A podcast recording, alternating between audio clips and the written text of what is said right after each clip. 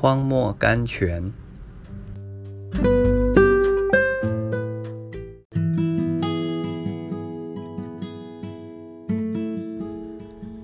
三月二十五日，人非有信，就不能得神的喜悦，因为到神面前来的人，必须信有神，且信他赏赐那寻求他的人。希伯来书十一章第六节。信心在危急中更能发挥它的力量。圣经中充满着危难的日子，他的故事由危难的日子所构成。他的诗篇是在危难的日子中获得的灵感，他的预言也与此有关，他的启示也以此为透露的媒介。危难的日子是通往光明之路的踏脚石。是神的机会，也是人类智慧的训练所。诗篇第一百零七篇歌颂耶和华的慈爱。此外，在每个救赎的故事中，危急存亡之秋往往是神的好机会。人的才智穷竭、绝望无援的时候，是神的能力开始发挥的时候。记得吗？神曾应许对从未生过孩子而老的形同朽木的夫妇讲，可或有后裔，并且多如天上的星，又如海边的沙。你可翻开圣经，再读一读以色列人过红海得救的故事，还有以色列人抬着约柜从约旦河中涉水而过的故事。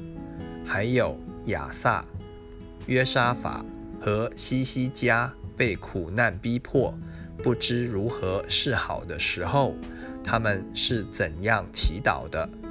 再温习一下尼西米、但以里、何西阿和哈巴谷的历史，在以敬畏的心默默立于克西玛尼的幽暗中，到约瑟家的坟墓旁。回想那些可怕的日子，去拜访最初创立教会的见证人，去探问使徒在危难日子中所经历的故事。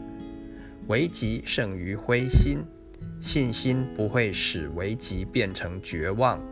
信心的任务是支持你去解决危难，在危难之际，信心的反面就是灰心。信心维持不变，就能得胜。在危难之际，恐怕没有比那三个希伯来子民所表现的更伟大。他们的处境虽然危急万分，但是他们仍能勇敢地回答道：“我们侍奉的神必能把我们救出这烈焰的火窑。”他更能把我们从暴君的手里救出来，但即使不是如此，暴君你也该知道，我们绝不侍奉你的神，也不敬拜你所立的偶像。参阅但以理书第三章。但即使不是如此，这句话何等令人钦佩！我想把剩余的篇幅。来说，耶稣在克西马尼园的祷告，请深切地体会其中“然而”二字。倘若可行，求你叫这杯离开我；然而，不要照我的意思，只要照你的意思。深沉的黑暗已经笼罩着主的灵魂，信靠神，就要受流血的苦痛。沦入死亡的深渊。然而，现在拿起你们的歌本子，唱你们所最喜爱的那些赞美危急中的诗吧。蔡特威克。